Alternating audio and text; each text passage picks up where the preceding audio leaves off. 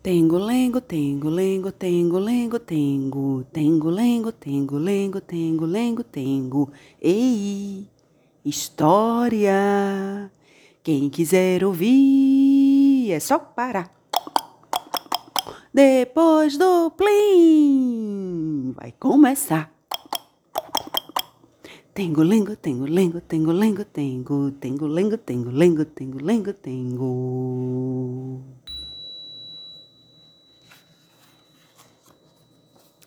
Era madrugada e a menina acordava num salto. Um facho de luz vinha da sala.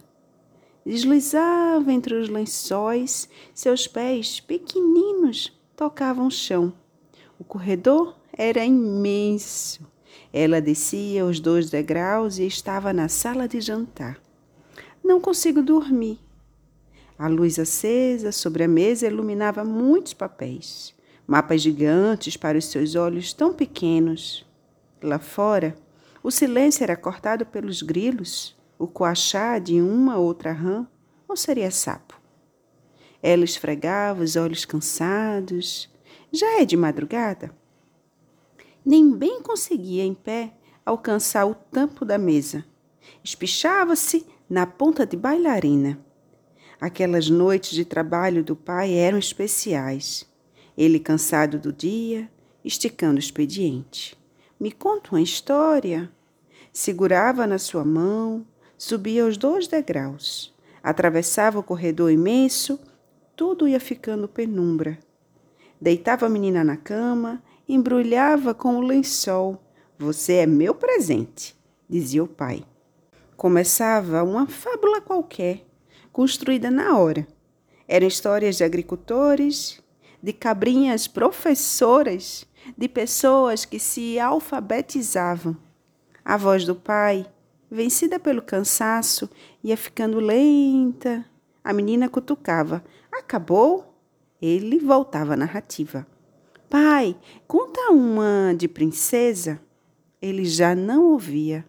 Ressonava. A menina se aninhava, enrolada no lençol. Quiçá Sonhava com princesas que libertavam agricultores, ou com príncipes professores de animais que ainda não sabiam ler, ou com fadas madrinhas que, com suas varinhas, fariam a revolução.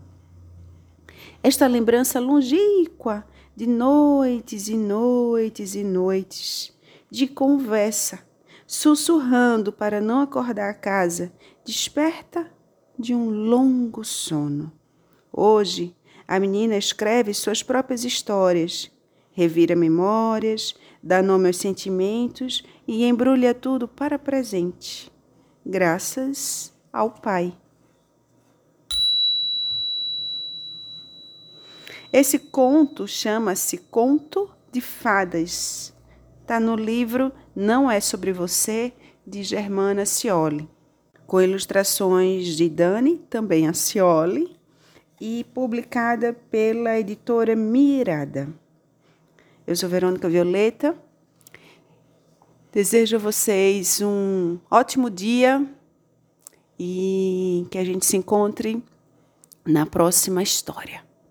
Um beijo e um abraço de uma ursa bem grande, bem peluda, bem fofinha e de um abraço bem quentinho. Tengo, lengo, tengo, lengo, tengo, lengo, tengo.